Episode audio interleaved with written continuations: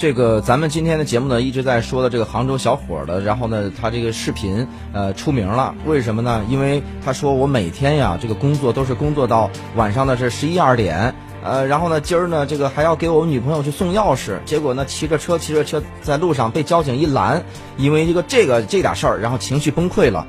然后呢，这让我想到什么呢？就最近杭州啊，都同样是杭州，因为它一个互联网这个呃一个圣地。对，那么在这个网易、淘宝、阿里都这个都在杭哎州啊。，你在这儿呢，你你很多互联网公司啊，它现在都流行一个所谓的“九九六”工作制。你看，今年年初的时候，杭州的有赞公司在年会上宣布啊、将对工作制度进行调整，正常工作时间是上午的九点半到晚上的二十一点，周三呢是家庭日，可以提早下班。遇到紧急项目时呢，一周工作六天，每天工作时间啊会更长。那么这个工作制呢，就接近九九六，就所谓的早九点到晚九点，一周工作六天。实际上呢，有赞公司呢不是个例，虽然其他公司没公开表明，但是九九六已经成为不少互联网的这个标配。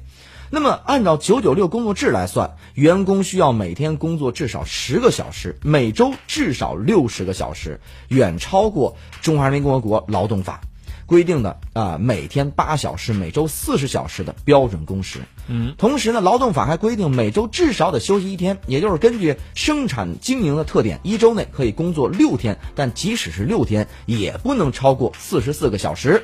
所以呢，现在的问题是，也不只是互联网了，现在是各个行业啊普遍存在的这么一个就是加班长，常态了。哎这么一个问题。对，尤其是很多这种我们说这种互联网公司对互联网公司之外，这种有蔓延的风气，你知道吗？就因为互联网公司不下班，有的时候很多也不能下班。最最典型的，比如说客服、物流，是不是跟互联网相关的？也包括其他很多行业。比如说，最近有另外一个事儿引发了很多人的关注的，南京市呢有这么一个部分环卫工人呢发了一批手表，数码的手表啊，别以为这是个好事儿啊。这个手表呢，可以在工作的时候给他们加油鼓劲儿。什么意思呢？就是手表呢，除了报时功能以外啊，还可以实时的定位。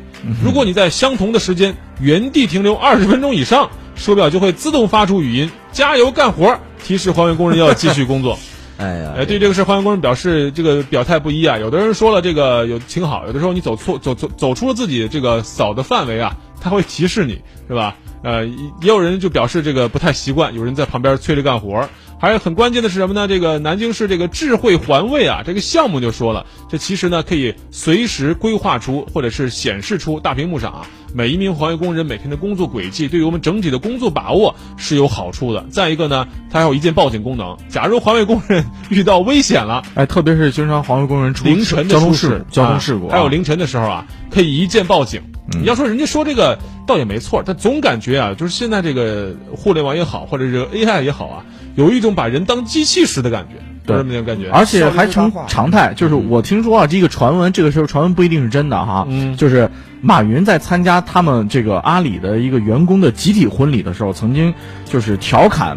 阿里巴巴的这个加班文化，他是这么说：“他说啊，阿里巴巴内部的婚姻家庭和谐肯定是好的，嗯为什么呢？因为两个人你都加班啊，那 你不用请假呀。嗯是啊，这个这个调侃，我我相信这句话不一定是马云的本意，或者说他可能是个谣传哈。但是这句话你感觉到这种加班文化，其实在整个现在在中国我们中国社会中的这种盛行嗯因为你不加班，你觉得你好不合群儿；第二，你不加班，你好像就没有上进心。嗯，特别是当大家都在加班的时候，越来越日本和韩国化了。对，但是反观说到日本，反观日本啊，其实日本在今年的四月一号就出了一个劳动新规。对，今年四月一号，就是从今年四月一号开始，大企员工设置加班时长的上限，就是专门应对这个加班是，但是那我看了啊，因为我听医生也说了，但是上限挺心酸的，一年一千五百多个小时，你知道吗？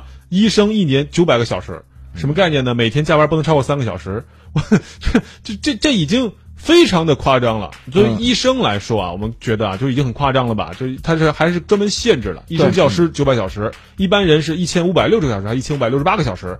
换句话说，每天你想想看，一年三百六十五天，每天你可以加班五个小时，那你说这这这这加班这个线定的会不会太宽了一点？我早上八点下班，按八小时工作制啊，那我再加上五个小时，那晚上九点了，那跟九九六也差不多。上限啊，咱们来看一下这个，呃有有网易啊，就统一统计的，二零一六年各行业就业人员周平均工作时间，哦。按小时来算，咱看前几位，前几位，第一位是住宿和餐饮业，是五十点五个小时；另外是批发和零售业、建筑业、制造业、交通运输、仓储和邮政业，以及居民服务、修理和其他服务业。是。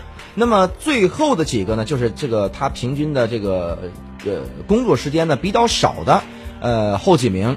最后呢是农林牧渔业。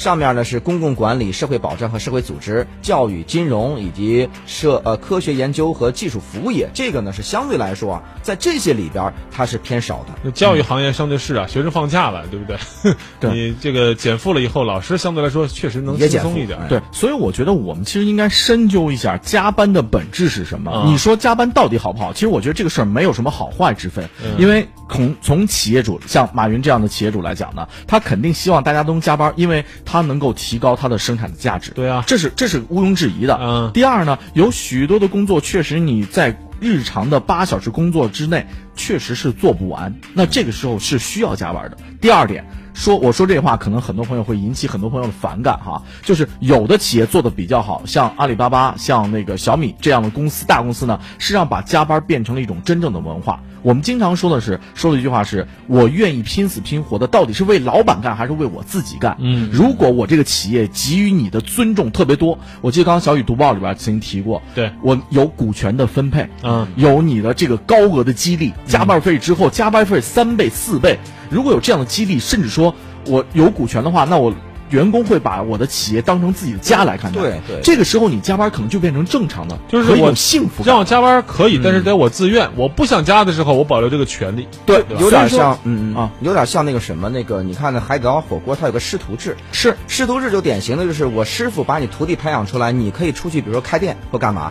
但是你开店，只要是我带出来的，你开店是要跟我分红的。没错。那么在这个时候，那是不是你要培养他？你像比如郭德纲的感觉，你像比如说咱们这儿，咱们这儿会有什么感觉呢？比如说有个新人来了，嗯。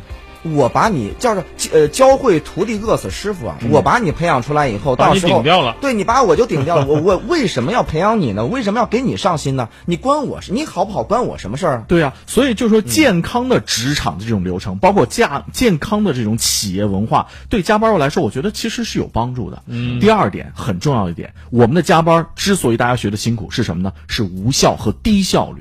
对，我知道很多做创意工作的或者做这个乙方的可他们在加班的时候，很可能就是这样的经历。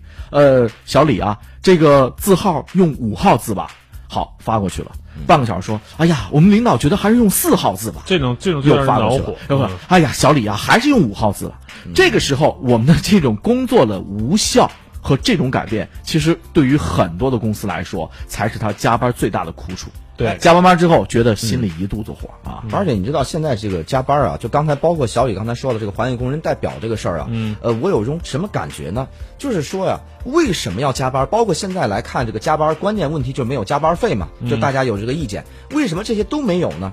还是因为竞争激烈。原来过去说我们的劳动劳动力这个什么人多，对，现在我们劳动力也没有那么密集了，这个年轻人也少了。但是呢，是因为那种依靠大量劳动力来来补充的这些行业呢，它有这个未来的智能，对吧？AI 这些东西来替代你。嗯。那么高精尖的这些东西呢，所有的人都要搞这个。你看中国的大学嘛，中国大学典型的，我们需要的岗位最多的其实是底下真正干活的。嗯。但是我们的大学主要培养的呢，都是上面做做做管理的，这也没问题。于是培养了一大堆呢，都要竞争这些管理的岗位或者是高精尖的这些职位。于是呢，你想做这些岗位。跟大家比拼的呀，你谁水平比谁真差哪儿去吗？没有。好，那你除了这个本身的技术以外，你比拼的是什么呢？是会做人。对，你的这个待人接物，你的职场的这些能力、情商，还有呢，你的在比如说本职工作以外，你其他的附加值，就相当于比如说说小雨说你这个上节目上的好，好，那还有别人上的也好，那么你比他会做 PPT。你赢了，对吧？这就是你的附加值。那么给你造成了什么呢？你时刻不能放松。我就是我在这个地方我这个较劲，我在那个地方也要较劲。于是每一个人都处在这么就就是浑身你像绷着的那个那个那个劲，你要不然容容易崩溃啊，就是无处后退的感觉，对对吧？背水一战的感觉。咱们先进段广告啊，大家也可以说一说关于加班的事儿。你是这个最长加班是多长时间？呃，我们的方式是 SJC F M 九九九。